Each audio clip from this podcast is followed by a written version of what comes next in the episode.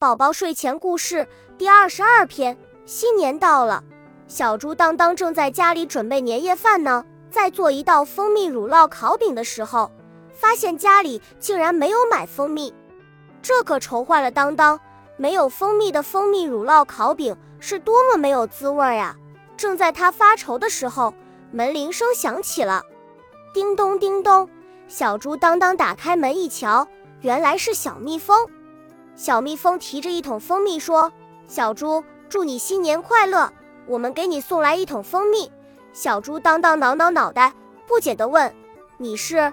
小蜜蜂说：“你忘了你那时候你救过的一只被网缠住的小蜜蜂吗？”小猪当当想起来了，他说：“哦，原来你就是那只小蜜蜂。”小蜜蜂说：“是的，过年了，为了感谢你，我特意给你送蜂蜜来了。”说完。和小猪当当说了再见，小蜜蜂就飞走了。这下正好，小猪当当有了蜂蜜，不再发愁，可以做蜂蜜乳酪烤饼啦。